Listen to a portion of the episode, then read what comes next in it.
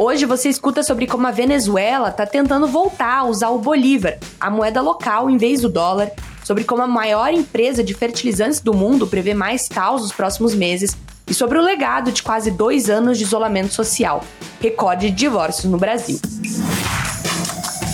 Esse é o Ouvir na Bloomberg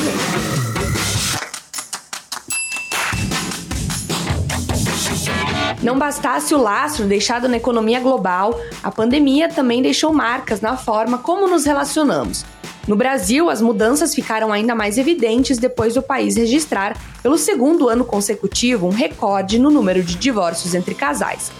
Ao todo, foram mais de 80 mil divórcios no Brasil em 2021, de acordo com dados do Colégio Notorial do Brasil do Conselho Federal. O número representa um aumento de 4% em comparação com o ano anterior, que então era o recorde de dissoluções de casamentos. Segundo Aline Avelar, advogada com atuação no direito das famílias e sucessões, em entrevista à repórter da Bloomberg Linha Melina Flynn, o isolamento social fez com que os casais tivessem uma proximidade ainda maior, com as diferenças vindo à tona. Ela aponta que, somado a isso, está muito mais fácil e rápido se divorciar no Brasil. Dá até para fazer online sem sair de casa. Próxima notícia.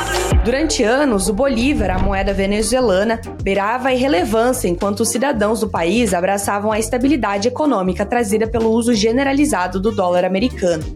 Mas o regime socialista, sempre relutante em converter totalmente a economia para o dólar, está agora fazendo uma tentativa surpreendente de reviver a moeda local. Encorajado pelo aumento das exportações de petróleo, que impulsionam o crescimento econômico e ajudam a Venezuela a manter a taxa de câmbio estável, o governo do país tem pressionado a população a usar mais o Bolívar, impondo um imposto de 3% sobre compras feitas com dólares em lojas, restaurantes e supermercados.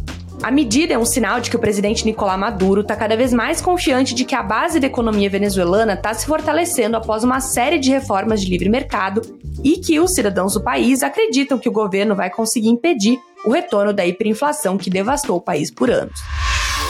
E tem mais. A Nutrien, a maior empresa de fertilizantes do mundo, está avaliando se deve aumentar a produção, já que as interrupções no fornecimento provavelmente devem se estender para além de 2022. Os preços dos fertilizantes subiram para níveis recordes após a invasão da Ucrânia pela Rússia e as sanções contra a vizinha Belarus, que desorganizaram uma grande parte da oferta mundial de fertilizantes, também prejudicaram a oferta. Segundo o CEO da Nutrien, Ken Zeitz, as sanções têm o potencial de criar impactos mais duradouros, já que vai levar mais tempo para reconstruir a capacidade de exportação da região e os compradores procuram ter um suprimento de fontes alternativas.